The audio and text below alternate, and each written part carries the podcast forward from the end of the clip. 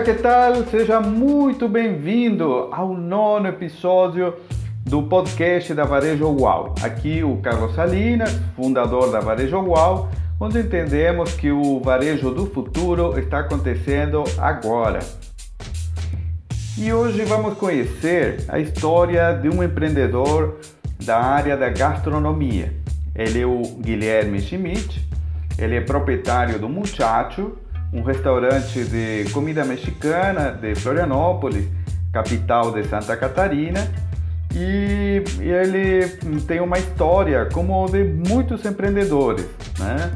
Então acredito que muitos vão se ver super identificados porque começou com um sonho, começou é, pequeno, começou com food track, no caso, indo de um lugar para outro, estabeleceu seu primeiro restaurante, seu segundo, é, instalou um negócio paralelo, hoje está bem estabelecido, trabalha de uma forma super competente com o cliente, é, não somente no atendimento, na gastronomia, na comida, mas em conhecer o cliente, em saber quem ele é, em implementar é, tecnologias para facilitar o relacionamento, para tornar ele mais eficiente.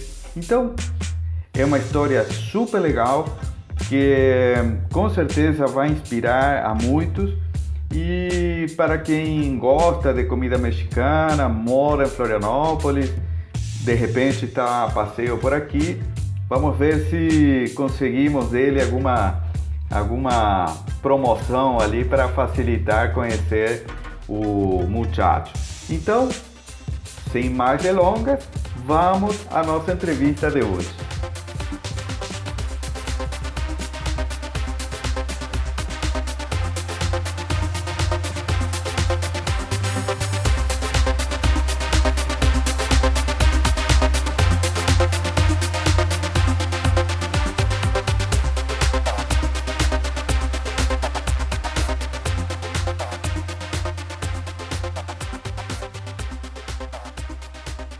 Olá Guilherme, tudo bem contigo? Oi Carlos, tudo bom? Tudo ótimo, obrigado por nos conceder essa entrevista para conversar sobre o, os teus negócios aí na área da gastronomia e um pouco de entretenimento também. Imagina, eu que agradeço o convite, é sempre bom ter um espaço para poder falar um pouco sobre empreendedorismo e compartilhar algumas experiências. Excelente. Bom, antes de mais nada, então, Guilherme, Gostaria que, que tu comentasses assim um pouco da tua história, né? E o que, que te levou a criar o que hoje já é uma, uma espécie de rede, né? De, de muchachos dentro da gastronomia mexicana, né? Isso.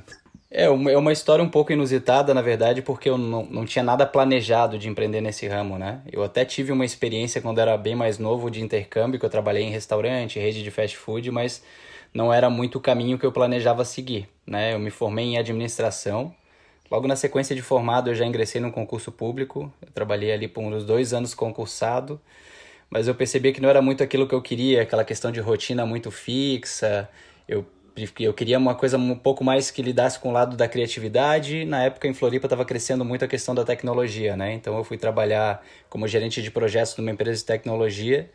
E eu me apaixonei por esse lado mais de inovação, esse lado de maior liberdade de criação, né? Tive a, a é, acabei compartilhando uns projetos bem, bem interessantes é, e resolvi me, me arriscar depois no empreendedorismo, mas num ramo que não esse que eu estou empreendendo agora, que eu acabei conhecendo o meu sócio atual, que é o Anderson, né? A gente trabalhou um tempo juntos, depois eu voltei para trabalhar com marketing e por final eu decidi que o caminho que eu queria mesmo era abrir o meu próprio negócio e, e começar a construir uma carreira daí, né? É, a ideia do Muchacho, na verdade, ela surgiu porque eu trabalhava com um dos meus sócios, que é o Arthur, naquela empresa de tecnologia, e a gente costumava trocar ideias sobre, enfim, negócios que nos atraíam e a gente tinha uma paixão em comum que era comida mexicana. E na época, estava bem alta aqui em Florianópolis um sistema de delivery que uma empresa tinha, tinha implementado e que era bem inovador, tinha uma parte toda de gamificação, e a gente achou que seria interessante aplicar isso também, mas no contexto da culinária mexicana. Então a gente formatou, isso era lá por 2011, 2012, a ideia inicial do que seria o Muchacho. A gente acabou abraçando é, outros projetos e postergando um pouco. E lá em 2006, né, a gente acabou se reunindo e, e conversando. Um, ambos estavam insatisfeitos ali com, com o que estavam fazendo e a gente decidiu reativar essa ideia do Muchacho e daí implementar ela com um formato diferente, que era o formato de food truck, né? É, ali no começo de 2016, a gente inaugurou o Muchacho como food truck e alguns meses depois ele já se transformou num restaurante, né? muito mais pela necessidade de ter um espaço físico para fazer a produção, tudo. Depois a gente veio abrir uma segunda unidade ano passado que é que já fechou e a gente abriu agora uma terceira unidade daí com um formato um pouco diferente, um formato um pouco mais enxuto assim, né? É, acompanhando mais a tendência do que está o mercado da gastronomia, agora uma coisa mais prática, mais rápida. Em resumo, é é isso. Legal, e só frisando que muchacho é com M-O-O, né? Não é. Isso, isso. Não é M-U, né? É, isso até é uma história curiosa, porque na verdade, quando a gente estava tendo a ideia inicial do muchacho, a gente estava pesquisando os domínios já para criar o site, o sistema do que viria a ser esse sistema de delivery, né? E o muchacho com U, que é o original, já estava registrado. E como a gente trabalhava na área de tecnologia, estava todo na alta ali, o negócio do Google, e pelo fato de ter a sonoridade em inglês também o O como U, né? A gente decidiu colocar a grafia assim para conseguir registrar o domínio o .com.br também. Que legal. E é engraçado como a, a, o empreendedorismo nasce com é, uma espécie de inconformismo, né? Isso. É, ele vem muito de, desse lado, né? Uma inconformação por um lado, seja com, com o mundo, com a, com a carreira, com o estilo de vida e, e desse, dessa sensação de busca de liberdade vem com uma paixão, alguma outra coisa que termina formatando o que vira ser um negócio, né? Isso, é. é. Eu costumo falar que foram dois inconformismos, né? Foi o primeiro nosso inconformismo com o rumo que estava seguindo a nossa carreira ali, aquela questão mais corporativa de, de ser um, algo que não, não tinha tanto espaço assim para criar também, para implementar as ideias como a gente queria. E por outro lado, inconformismo, porque a gente gostava muito de culinária mexicana, mas a gente não era muito adepto às opções que tinham na época, assim que tradicionalmente os restaurantes aqui que abraçam mais esse lado mexicano, eles focam mais na experiência do que na comida em si, né? E geralmente são experiências mais elaboradas, né? E a gente queria uma coisa mais simples, que a pessoa pudesse ir lá e, ah, tô afim de comer comida mexicana, vou passar depois do trabalho, vou pegar, vou comer e vou voltar para casa, que não precisasse ser um evento Legal. assim, né? Legal. E, e aí tu estava me explicando também, Guilherme, que tem uma comida mexicana é, que, que respeita ou que mantém mais ou menos o, o estilo do México e tem uma comida mexicana mais americanizada, né? Isso. No caso, qual, qual que é a, a de vocês e qual a diferença entre uma e outra, afinal? A gente, a gente iniciou o Muchacho pensando em comida mexicana, né? Só que o meu sócio, que é o Arthur, ele morou uns meses na Califórnia. E lá na Califórnia é muito forte a cultura do burrito. O burrito, apesar dele ser um prato né, elaborado ali por imigrantes mexicanos, ele é um prato muito mais americano do que mexicano. E o burrito, certo. ele é, é, lá na Califórnia, pelo menos, ele é como é o cachorro-quente aqui pra gente, né? Tem tudo que é lugar, ali um lugarzinho pequeno, ele é, um, ele é prático, ele é democrático. Então, como a gente também tinha toda a limitação física de ter que trabalhar dentro de um food truck, que não podia ter muitas opções, é, a gente optou por trabalhar com um prato só, focar no burritos e também porque a gente tinha muito fixa a ideia de que a gente queria se tornar referência em alguma coisa, né? A gente não queria partir para o lado generalista, assim, de querer fazer aquele cardápio extenso, né? Que faz um pouquinho bem em cada uma das coisas. A gente queria se tornar, que, que o muchacho virasse sinônimo de burrito, né? Que as pessoas associassem automaticamente. A culinária mexicana, ela é bem condimentada, né? Ela é bem variada e o lado é, que o pessoal conhece mais, assim, digamos, no, na comida mexicana americana, ela é um pouco mais puxado para um fast food. Daí tem duas vertentes, né? Tem o Tex-Mex, né? Que é o que geralmente se encontra por aqui, que tem daí chile, é, arroz, feijão. O lado mais californiano, geralmente, até por ser mais litoral, assim, eles optam por algumas opções um pouco mais mesclando ingredientes mais frescos, né? Legal. E, e aí nasce o, o estilo do Burritos for Life, né? Que é o... Isso. É, é a chamada do muchachos, né? Isso aí. é, a gente quis centrar toda a experiência no burrito, né? Então, é o que eu já falei, a gente queria virar referência no burrito. Tanto que o nosso primeiro burrito que a gente definiu ali, na verdade, ele é uma homenagem, digamos, a uma adaptação de um burrito que ele é bem típico da cidade de San Diego, lá nos Estados Unidos, que é onde o meu sócio morou, né? Que é o burrito Califórnia.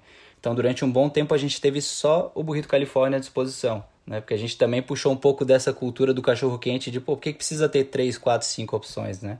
Tu tendo é. uma opção muito boa, né? Tu vai virar referência naquilo e as pessoas vão, de certa forma, ficar satisfeitas com o que tu tá oferecendo ali, né?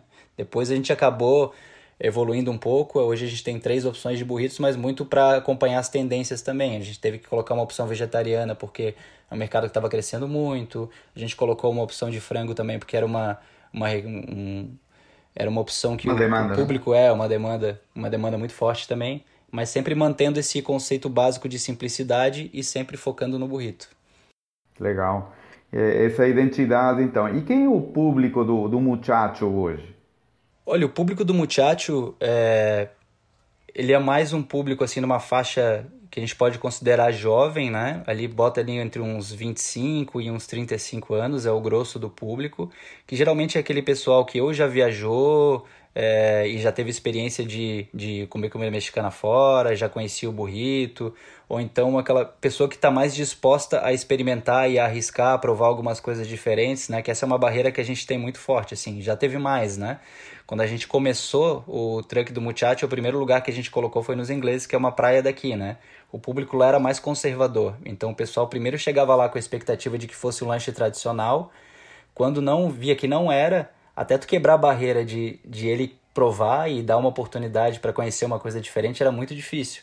Principalmente porque tem alguns ingredientes ali que são um pouco mais polêmicos, né? O guacamole, o pessoal não tem muito costume de consumir o abacate salgado aqui no Brasil.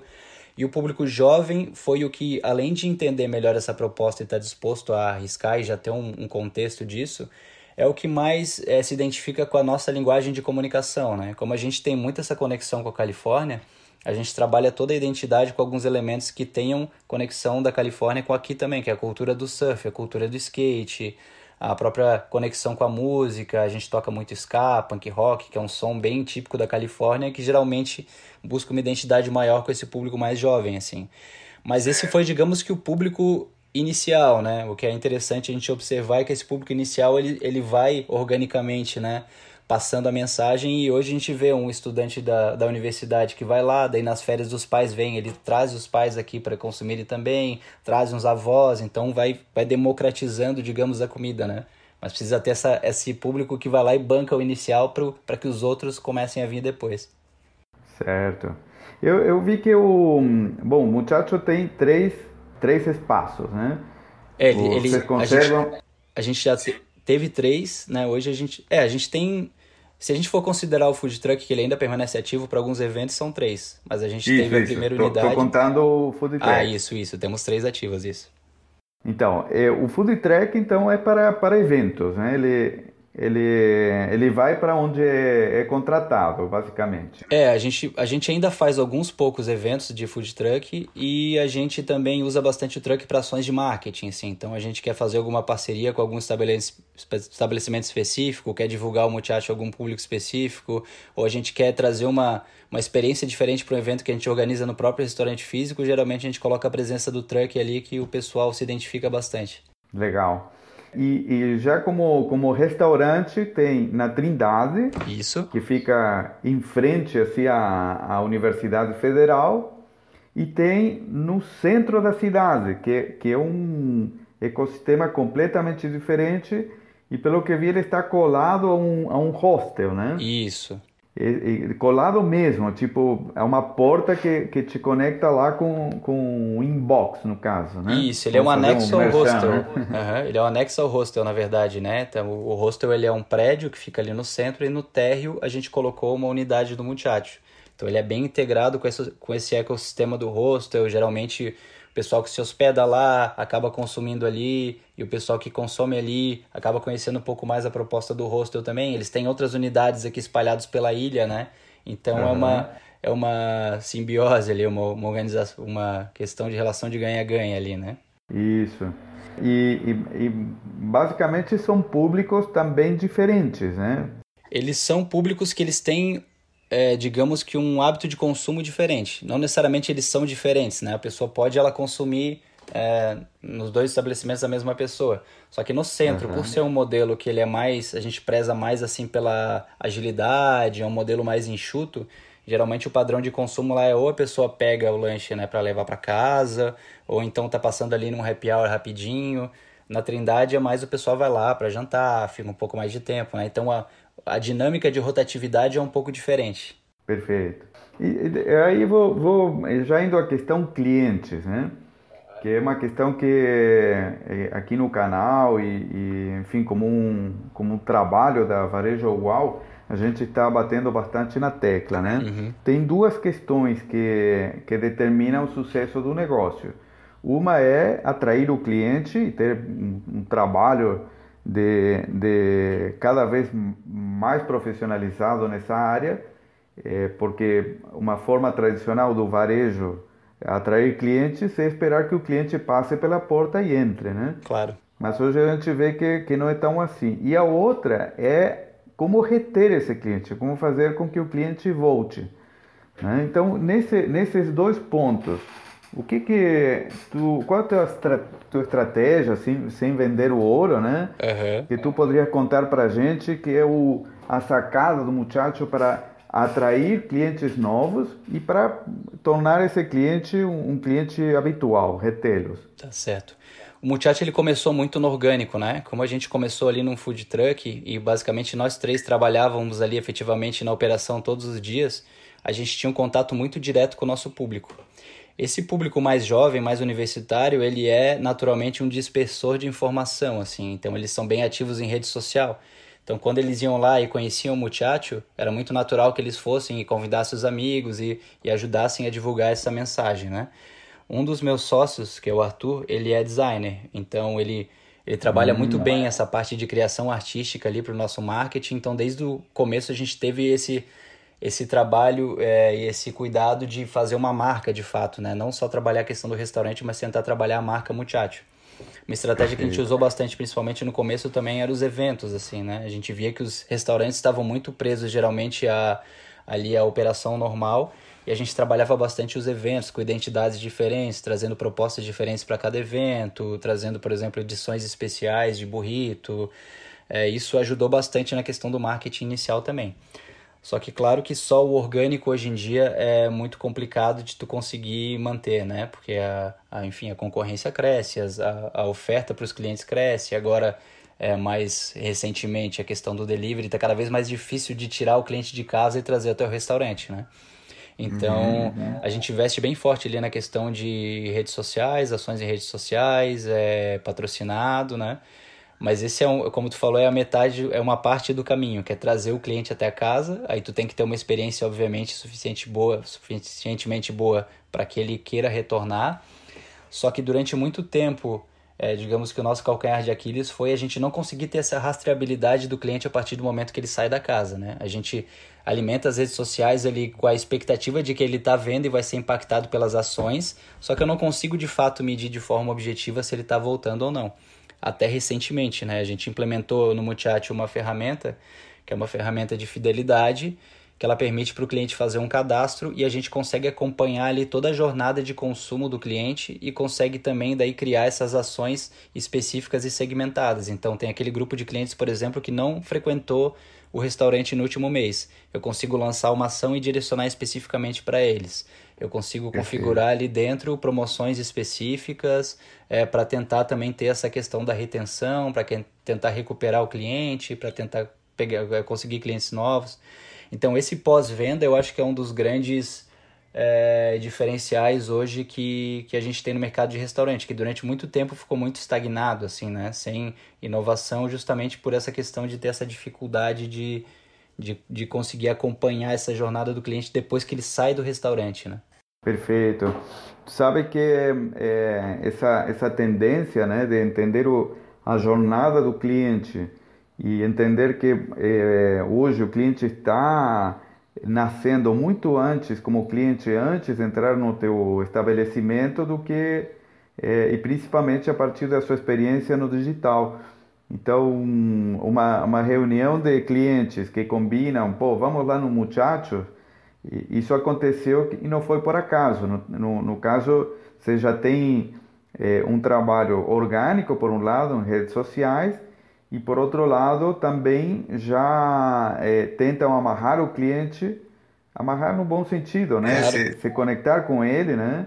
E, e, buscar esse, esse relacionamento, né? A partir de, de e-mails, a partir de, ações, para poder convocar ele e, e, manter na essa história de quem é visto é lembrado, né? Então é isso. É, não adianta é, acender uma vela esperando que ele volte, tem que fazer isso acontecer, né? É, e durante muito tempo o pessoal trabalhou assim, né? Meio que às cegas, assim, só na expectativa de que as ações que tu tá fazendo, seja no offline ou seja no online, estão surtindo efeito. Só que cada vez mais a gente tem que apoiar e fundamentar as nossas decisões nos dados que a gente coleta, né? Não só nos dados em si, mas extraindo informação desses dados, né? Que eu acho que isso aí é o futuro para não só para o contexto de restaurante, mas para qualquer empresa, né? Hoje em dia tudo a gente tem, toda a nossa operação gera uma série de métricas, gera uma série de dados que a gente conseguir de fato colocar inteligência nisso, é que a gente consegue mensurar para ver quais ações estão sendo efetivas, por qual caminho a gente precisa melhorar, né? Eu acho que é muito isso. Quem conseguir dominar nesse novo contexto de tecnologia, não precisa ser nada muito rebuscado, né? mas conseguir interpretar bem esses números é que, que vai conseguir fazer as melhorias necessárias aí para conseguir inovar. É isso aí. E, e, Guilherme, eu vi que no cardápio vocês têm aí umas opções eh, veganas para um público mais eh, específico, mais direcionado. Eh, essas, esses públicos com, com restrições alimentares ou, ou, ou de algum tipo está tá tendo uma, uma procura? Qual que é a, a tua visão sobre isso? Cara, a gente está há três anos aí já com o Muchacho, né? E o crescimento, assim, foi, foi muito, muito surpreendente, muito intenso, né? No começo era comum a gente ver principalmente o público vegetariano, né? Tanto que a gente tinha uma opção de burrito que a gente flexibilizava e tirava a carne para transformar ele numa opção vegetariana, né? Mas era, digamos que, uma adaptação, assim. Depois, como a gente viu que cresceu muito rápido, principalmente dentro desse público do Muchacho, público jovem, público universitário, né? É, é muito influenciado também por essas tendências, né? Pela, acho que é por essa conscientização maior do pessoal, né? E, e num segundo momento o público vegano, né? Então a gente se viu assim é praticamente obrigado no bom sentido, né? A pensar uma opção que fosse voltada ao público vegetariano também, mas que fugisse um pouco do clichê vegetariano, né? Da que, que, que fosse uma opção que mesmo quem não é vegetariano, né? pudesse ali selecionar no cardápio e, e, achasse boa, né? Que não fosse assim, digamos que um prêmio de consolação para esse público, né? Uhum. E ele é o, hoje é um dos burritos nossos que fazem mais sucesso, assim, o que teve o maior crescimento de evolução de vendas no, nos últimos períodos aí. E é muito gratificante assim a gente ver justamente esse público que não é vegetariano, mas que acaba abraçando como uma opção viável dentro do nosso cardápio, né? Mas o público vegano e vegetariano, sem dúvida, eles cresceram muito nesse último período. Que legal. E, e conta qual, qual que é a, quais são os ingredientes então do, do, um, do burrito vegetariano? É um segredo ali é, seria o que a gente pensou para substituição da proteína, né? É, que uhum. geralmente o pessoal usa ali o tofu, né? A gente chegou a testar o grão de bico, só que o problema é que como o nosso produto, que é o burrito, ele tem uma proximidade muito grande com uma opção árabe, que é o shawarma, né? Quando a gente coloca é, grão de bico, o pessoal já fazia uma associação direta ali com a culinária árabe. Ah, então é um burrito árabe. Então a gente queria fugir um pouco disso, né? A gente acabou colocando uma opção ali com o bolinho de lentilha, que acabou agradando bastante e acabou sendo uma opção inovadora, porque geralmente era um ingrediente que o pessoal não utilizava, né? Dentro, do, dentro da, desses pratos de gastronomia mais dentro de fast food, assim, geralmente partiu mais pro grão de bico, tudo e tal. Mas é uma opção bem completa, assim, tem arroz espanhol também, tem, o, tem alface, e ele é um burrito vegetariano e que ele pode se transformar em vegano, né? Porque a gente tem dentro do vegetariano o sour cream, que ele é a base de leite, né? A gente tem o queijo também ali que a gente substitui e daí pelo guacamole, que daí fica a opção vegana, né? Genuinamente. Muito legal. E, e sem glúten tem também? Sem glúten fica um pouco difícil porque a tortilha ela é de trigo, né? A é, tortilha é. Ela é importada, né? Então a gente não tem nenhuma opção viável aqui para fazer ela que não seja de trigo. O que daria para fazer, né? A gente tem ali o, até os nachos, que são vezes de tortilha de milho, então não teria problema uhum. para quem é celíaco. Só que daí não é uma opção do cardápio em si, né? A gente não tem assim hoje um prato de nachos, ele é mais um acompanhamento. Então certo, aí certo. fica um pouco mais difícil. Lá nos Estados Unidos eles trabalham uma opção que é tirar da tortilha, que é fazer como se fossem os ingredientes dentro de um prato ou de um bowl que eles chamam, né? Que é o burrito bowl. A gente pensa isso sim para um, um segundo momento, mas hoje, no formato que está, fica mais complicado. Entendi. E nesse, nesse trabalho que, que vocês têm de, de cadastro, de registro de clientes, vocês chegam a identificar quem é o, o João e a Maria que é vegetariano, que é, é tem uma, um, um gosto A, B ou C? a gente consegue sim fazer uma série de segmentações com base nas informações de consumo ali, né? Então, todo okay. cliente que vai lá no Multichat que faz o cadastro, eu consigo acompanhar justamente o que ele consumiu, qual tipo de prato ele consumiu e consigo fazer marcações ali para conseguir segmentar. Se ele for lá e consumir um vegetariano, eu sei que ele é potencialmente um vegetariano. Então, eh, eu coloco ele dentro de um funil ali para, por exemplo, quando eu tiver uma promoção específica, como a gente teve ali é, acho que foi o dia do vegetarianismo que a gente fez uma promoção, ou às vezes a gente coloca esse burrito em promoção em alguma plataforma de delivery, aí a gente consegue direcionar essa mensagem, né, para esse público específico. Isso que eu acho que é o grande ganho, assim, porque tu individualiza as relações ao mesmo tempo que tu faz isso de uma forma viável, que é através da automatização, né?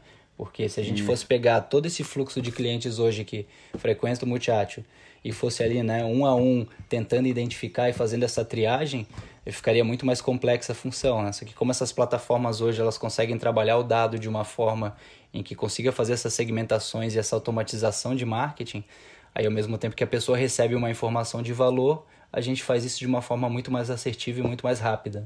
Excelente. Nesse contexto, Guilherme, a, sabe que uma, uma questão que a gente vê chegando cada vez mais é, não é nem a segmentação. Uhum. E, e, acho que tu inconscientemente usou essa expressão, mas é, é, na verdade tu está partindo para a personalização Isso. da mensagem, uhum. que a, a, segmentação ela, ela ainda, né, considera um público é, invisível, né, é um, é segmento, é, é uma faixa etária, digamos assim, uma coisa mais global. Uhum. Agora, quando tu identifica que realmente João Maria são vegetarianos e, e manda um, um, recado específico para eles no dia do vegetarianismo, uhum. há uma associação extremamente personalizada. Sim. E esse, a tendência, né, é, é, hoje é um destaque o estabelecimento que consegue esse grau de comunicação.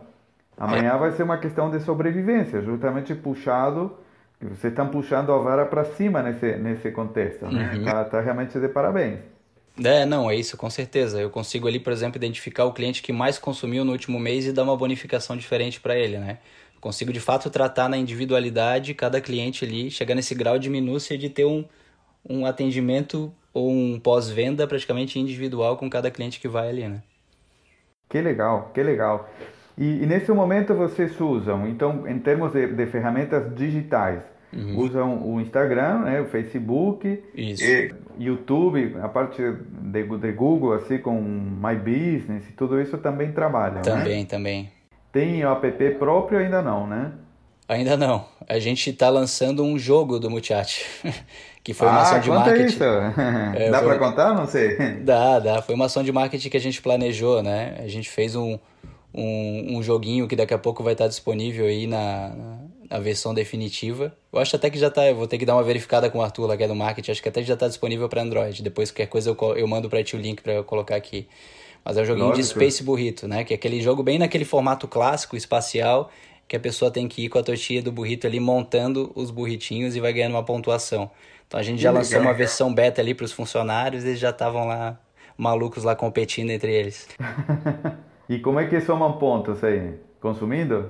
É, o, o jogo ele é, a gente está pensando em fazer alguma ação depois em cima das maiores pontuações e tal, né? Mas dentro do jogo tem que ir montando ali os burritinhos e vai, vai ganhando a pontuação.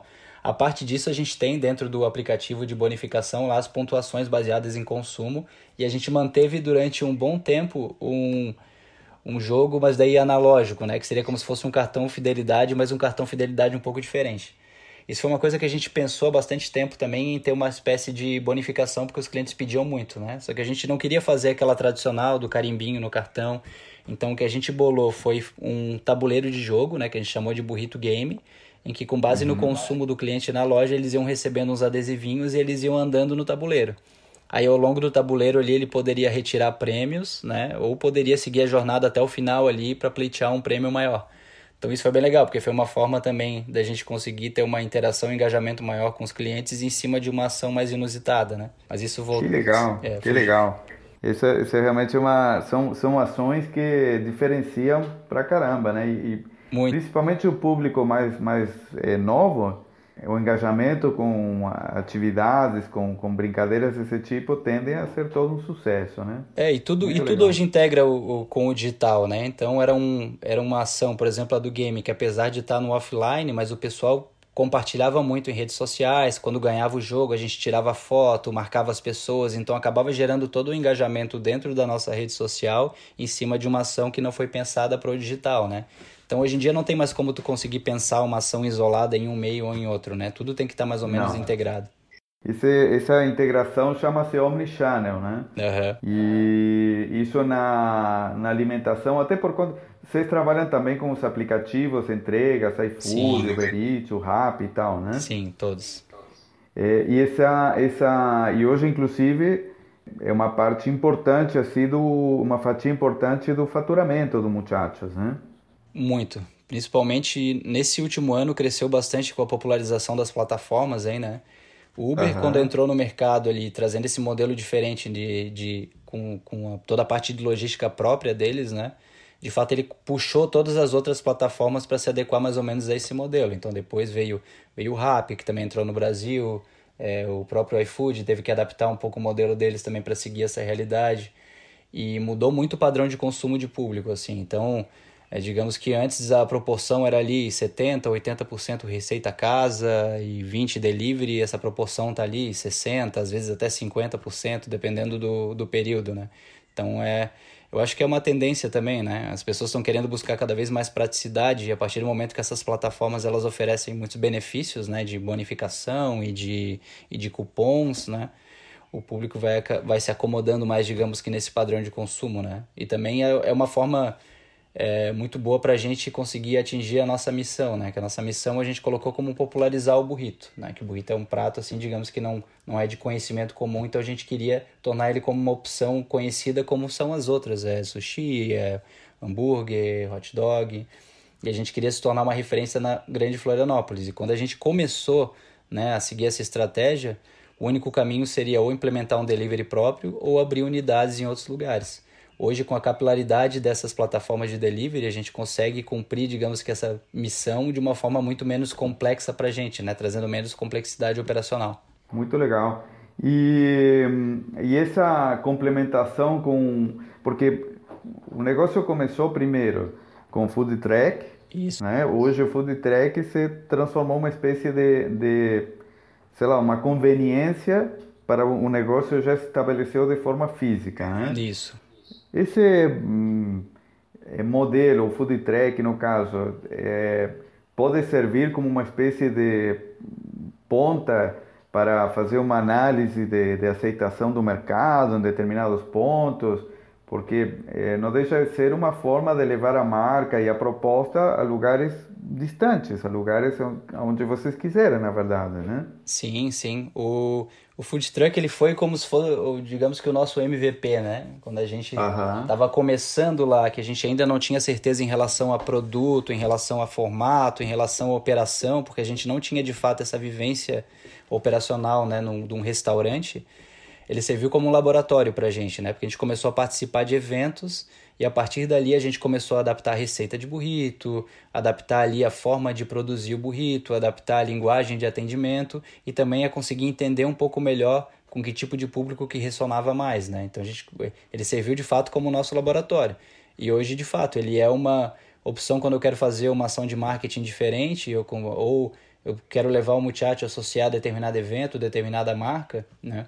Eu consigo tendo essa mobilidade do food truck ali de uma forma muito mais simples. Então ele funciona muito mais como isso, assim, como um coringa quando eu quero reforçar alguma ação de marketing ou quando eu quero participar de algum evento que eu acho que seja relevante também para a nossa, para nossa marca e nossa proposta. Excelente.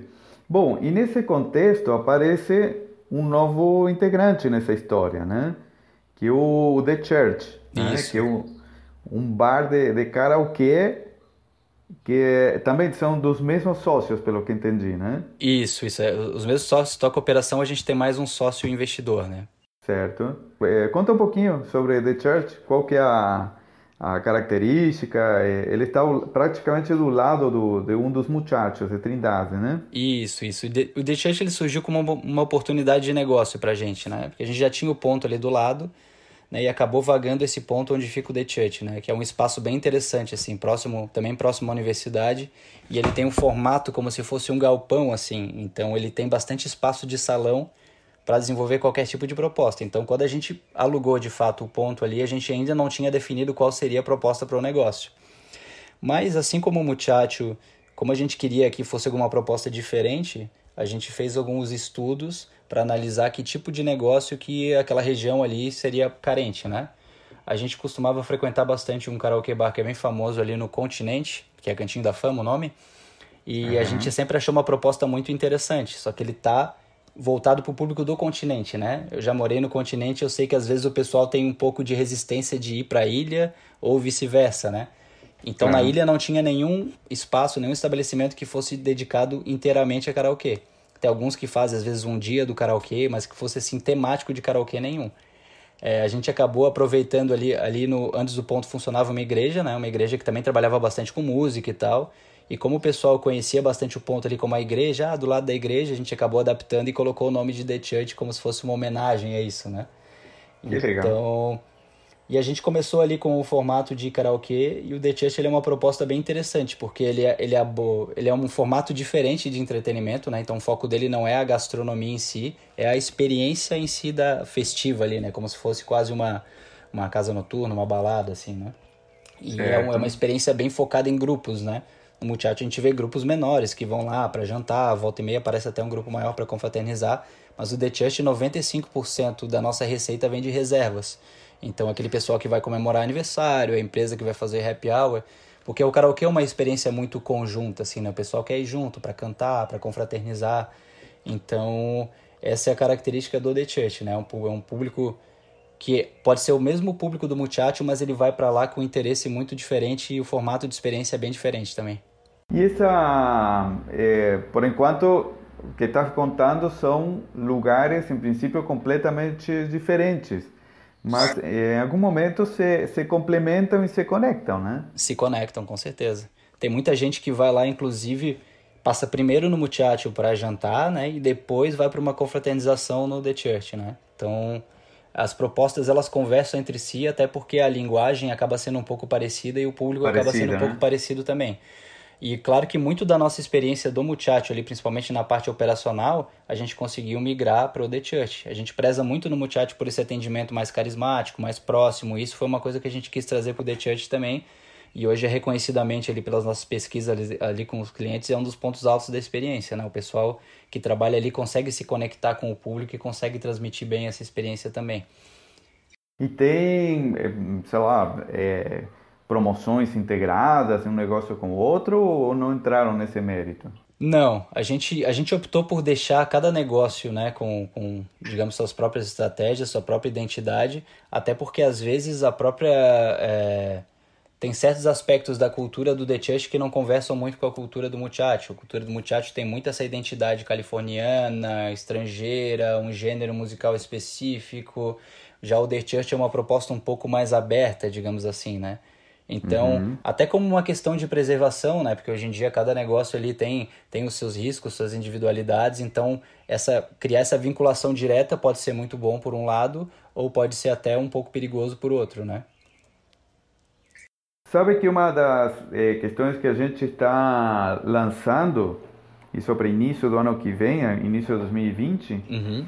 é, é a, a integração de que a gente chama de coalizões, né, de ecossistemas de negócios. Uhum. É, inclusive de, de, donos completamente diferentes e de claro. dezenas, centenas de negócios conectados através de, de, um modelo de recompensa que basicamente vai ser o cashback. Né? Então as pessoas compram em, em, comércios completamente diferentes, mas vão ganhando uma moeda comum que é o cashback, que é, que é dinheiro mesmo. Né? E usa esse dinheiro para gastar em qualquer outro dos negócios. Então isso tende a formar um ecossistema mais forte que vincula os, os comércios desse ecossistema com os clientes desse ecossistema, né? É, é, em certa forma, aqui vocês estão formando um, um ecossistema, um mini ecossistema dentro do bairro, né? Sim, sim, sim. E essa é, é, é uma proposta que a gente sempre buscou, mas é que a gente vê que ainda tem bastante resistência, assim. Acho que essa tua proposta é bem válida e ela casa bem com a nossa visão que a gente tem também de integração, principalmente de público local, né? Só que o, o meio de restaurantes, ele ainda é muito segmentado, assim. Então, talvez uma ação assim que consiga juntar né, diferentes estabelecimentos dentro do mesmo ecossistema ajude a também dar uma aproximada para o pessoal compartilhar ideias, compartilhar ações, né? Porque quando o ecossistema todo cresce, todo mundo cresce, né? Não existe essa sim, questão de visão sim. individual, né? Não, se o bairro todo, né, tá pujante e tá ali com opções boas, é bom para o Multiate porque vai atrair pessoas de outros bairros que vão querer estar tá naquele ecossistema. A gente sentia muito isso em Coqueiros, né? Coqueiros é o bairro ali que tem a via gastronômica. Então tem muitas pessoas que por saberem que tem boas opções ali, ou que tem algum benefício de estar consumindo ali, elas acabam se deslocando de outros lugares e todo mundo acaba sendo beneficiado por aquilo, né? E eu acho que Exato. isso é um, é um formato que tem que ser replicado também em outros pontos da cidade, tem tudo para isso. A gente está no centro agora também, que eles estão fazendo todo um processo de resgate do centro histórico, uma série de ações também para incentivar isso e no final das contas acho que é isso. Quanto mais integrados forem, né? É cada um dentro da sua proposta e dentro dos seus objetivos, mas todo mundo sai ganhando. Sim, e é principalmente porque cria uma sensação do, para o cliente e uma sensação baseada em numa, numa ação real, né? De que, bom, comprando naquela região, de repente eu compro uma calça que me deu tanto de cashback que posso utilizar à noite com comer um burrito e vice-versa, né? Então termina termina uma um, um, comércio não tem nada a ver com o outro se conectando através do fator comum que é o consumidor, é o cliente, né? Isso, isso. As pessoas têm necessidades diversas ao longo do dia, né? E por que não conseguir integrar isso a outra através de benefícios, né? Fica a dica.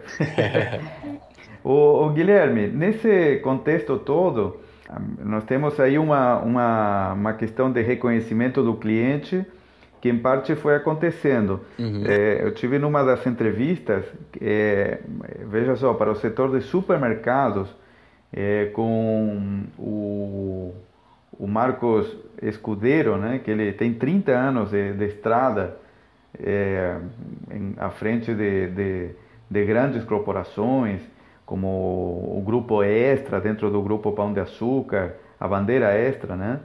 É, então, um cara com uma experiência gigantesca. Hoje participa de, de vários é, conselhos de administração, de grandes marcas e tal. E uma das coisas que ele bateu muito na tecla é: antes de colocar um negócio para funcionar, é, você precisa conhecer quem é seu cliente. E uma das coisas que eu extraio aí dessa nossa conversa é que esse tem sido um dos pontos é, principais do muchacho e agora do The Church, né? É, antes de dar qualquer passo, bom, vocês partiram por a food track, hum. conheceram qual era, uma, qual era a resposta do, do, do cliente e, e foram, tu utilizou até uma expressão muito da área de de inovação, que é o MVP, né? o, uhum. o, o minimal viável product, né? O, o, produto mínimo viável, né? Isso. Então essa essa expressão que já vem do teu convívio com, com esse ecossistema, né? Uhum. Foi utilizado e pelo que vejo, vejo assim muito bem utilizado para para um negócio gastronômico, né? Sim.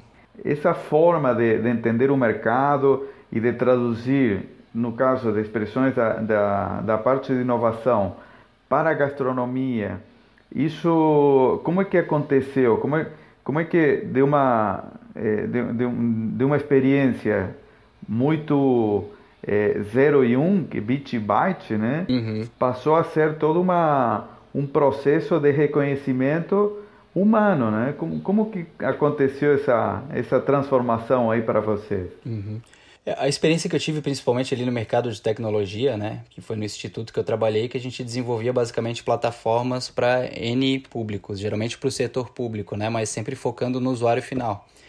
E uma etapa muito forte nesse processo de desenvolvimento sempre foi a especificação dos requisitos, né, que tu tinha ali que tentar entender ou traduzir né, as necessidades do público final dentro das funcionalidades que seriam oferecidas ali pelas plataformas, né? Então tentar desenhar essa persona, quem que é o público final? É um professor? Não, mas é um professor com qual dentro de qual faixa etária?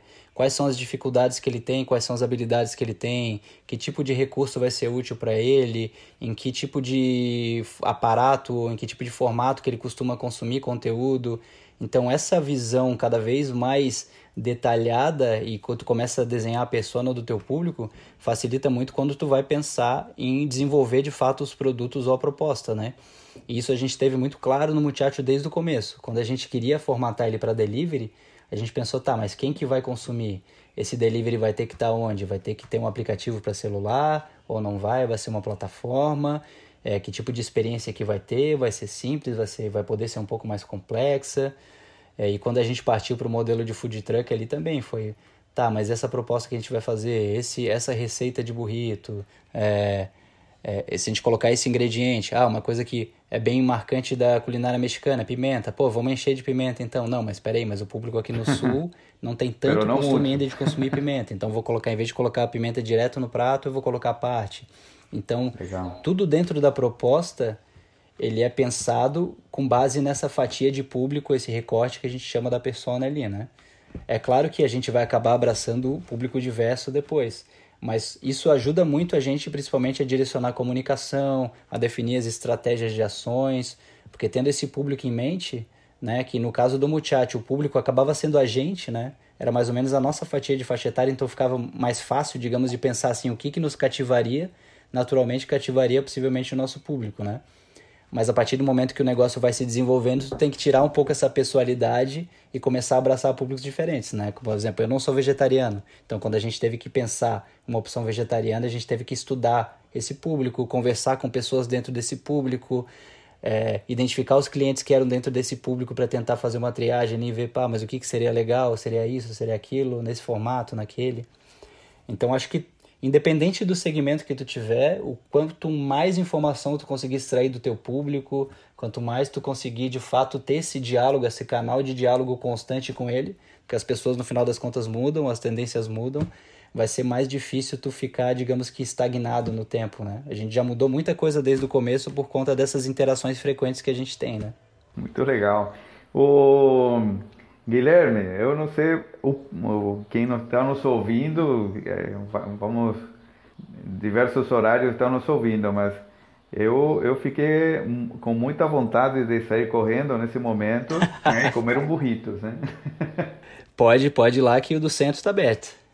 Está aberto, né? Quais são os horários aí da, de, uma, de um estabelecimento e outro, hein? O do centro lá, a gente optou por abrir almoço e janta, até por ser um. um primeiro, pela, pela, característica do público local, né? Que no centro acaba tendo fluxo o dia inteiro, né? Então vai das 11 da manhã até as 11 da noite.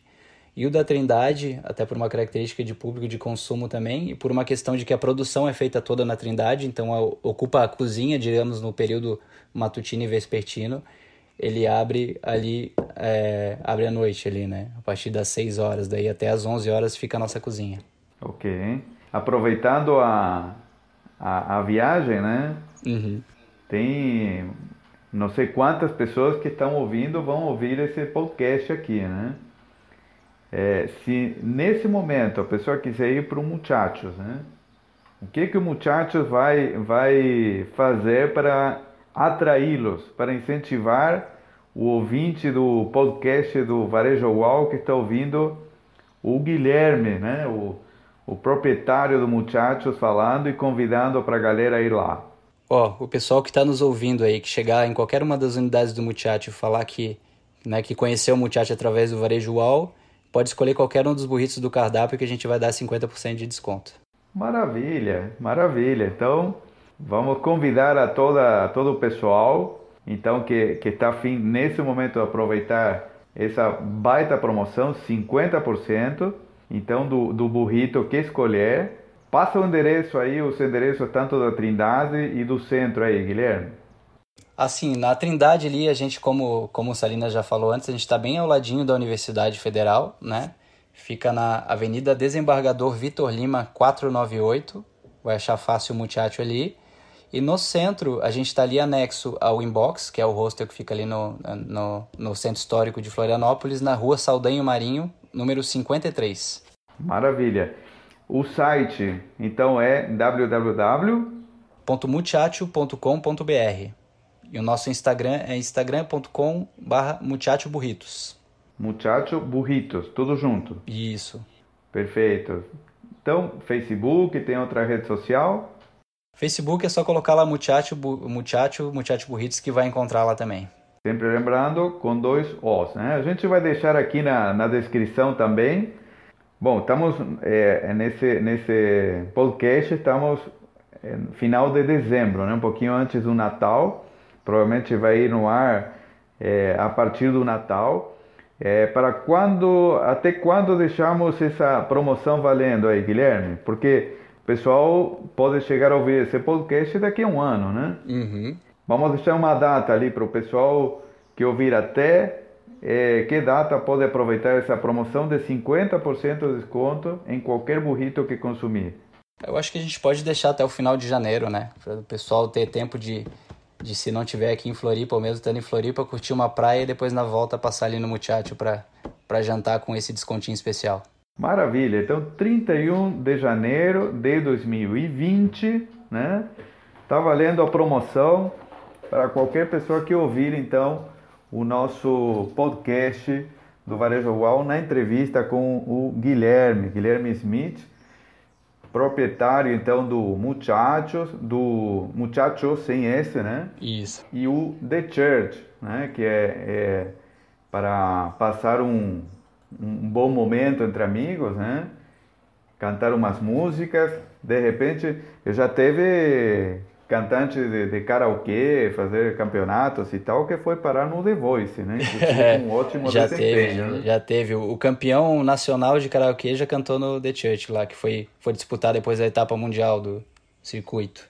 Opa, opa, então dá, dá, dá umas, umas sementes muito boas, então, né? Vale, vale a pena praticar por lá. dá, dá, deu sorte, pelo menos, para ele. Guilherme, Cara, é, tá de parabéns. Olha, é, a gente, eu ouço muito, né, falar em, em, na questão de varejo em relação a, a esse novo momento, né, que, que o varejo está vivendo e, e, a gente vive repetindo que a, o novo varejo, né, está acontecendo agora. E, e é justamente esse modelo quando te conheci, comecei a, a, ver como tu trabalhava essa, essa questão de reconhecimento do cliente, de, de estratégia tanto de imagem quanto de, de conexão e, e, e, muito forte aquela palavrinha que tu repetiu várias vezes na nossa conversa, que é criar uma experiência, né? Uhum. Então, essa, essa experiência é o que o cliente basicamente está é, tomando como ponto de referência a gastronomia é importante, cozinhar bem é importante, oferecer alimentos de qualidade é super importante, mas há muito tempo que isso deixou de ser o diferencial. Isso é o mínimo, isso é o básico que qualquer estabelecimento tem que oferecer. Com certeza. Ah, o que hoje está diferenciando mesmo é exatamente essa palavrinha, a experiência. Aquilo que a pessoa gosta de, de de eh, se convidar para participar e para, para fazer parte desse momento e, e depois eh, compartilhar, né? A pessoa está tá comendo, está fotografando, está compartilhando e isso que termina tornando aquela experiência uma experiência que se transfere, né? Que vai vai além do que está acontecendo no próprio local. Então é isso eu, eu observo que muchachos através da, do trabalho de vocês está acontecendo, estão levando a ferro e fogo esse, esse modelo uhum. e só pode dar certo, só pode crescer e a partir de agora, bom, vamos ver se Muchacho vai para o resto do Brasil. é a parte que vem. Tem, tem alguma ideia de abrir franquias? É uma coisa que a gente sempre comenta, né? Mas é o que a gente sempre fala, assim, tem que crescer com muita responsabilidade, né? Tem que crescer uhum. com responsabilidade, principalmente se for abrir para franqueado, para que sejam pessoas também que compartilhem um pouco dessa identidade, dessa cultura da empresa, esse comprometimento. E a gente tem que ter, né, fazer o nosso dever de casa e ter todos os processos muito bem estruturados e a logística justamente para conseguir é, escalar no momento exato. Mas temos sim, a gente tem bastante vontade e interesse em crescer, né? O Muchacho é o nosso projeto, principal projeto de vida, digamos assim, e pela pela repercussão que tem aqui, pelo retorno de público e pelo pessoal que vem de fora, né? E costuma né, comer aqui, conhecer um pouco da experiência, daí volta para a cidade, depois entra em contato com a gente nas redes sociais e fala que tem espaço, a gente imagina que tenha bastante mercado aí para explorar. Maravilha. Olha, parabéns, Guilherme. Gostei muito da nossa conversa. Acredito que o, o pessoal vai gostar, vai gostar de te conhecer também e, e ter essa experiência, né, de, de é, muito além do, do consumo de um bom produto, né? É, a experiência é estar num, num, lugar que funciona, entrega aquilo que promete e, e, e se relaciona de uma forma bem competente. Então, mais uma vez, muito obrigado pela oportunidade. Tomara que muitos ouvintes do, do nosso podcast te conheçam, que aproveitem essa, essa promoção. E, cara, sucesso! É tudo que com certeza já está acontecendo e vem muito mais pela frente. Imagina, Salinas, eu que agradeço o espaço, né? Eu parabenizo aí pelo trabalho com o Varejo UAU. Eu acho que é super válido, né, agora com esse crescimento dos podcasts, ter esses canais mais democráticos para que as pessoas consigam conhecer melhor os negócios, né? E principalmente tenham referência de pessoas que estão começando também no mercado, que também estão aprendendo, tateando, errando, acertando, né? Então eu sempre me coloco como um ponto de contato para quem está pensando em empreender, está pensando em começar um restaurante, né? A gente é, tem pouquíssima coisa que é secreta, digamos assim, no negócio. A gente gosta muito de compartilhar informação, até porque a gente sempre foi muito ajudado também durante todo esse processo, né? Então a gente tem a nossa proposta, quem quiser desenvolver sua proposta também, a gente está super aberto aí para ajudar, para aconselhar no que quer que seja. Maravilha. Sucesso, Guilherme. Muito obrigado. Muito obrigado para o pessoal que está nos ouvindo. Continua aqui acompanhando os capítulos e episódios do, do nosso podcast do Varejo UAU e conheçam, conheçam essa nossa proposta de hoje que é o comida mexicana, os burritos for life, né, do Muchacho. Um grande abraço, até o próximo episódio.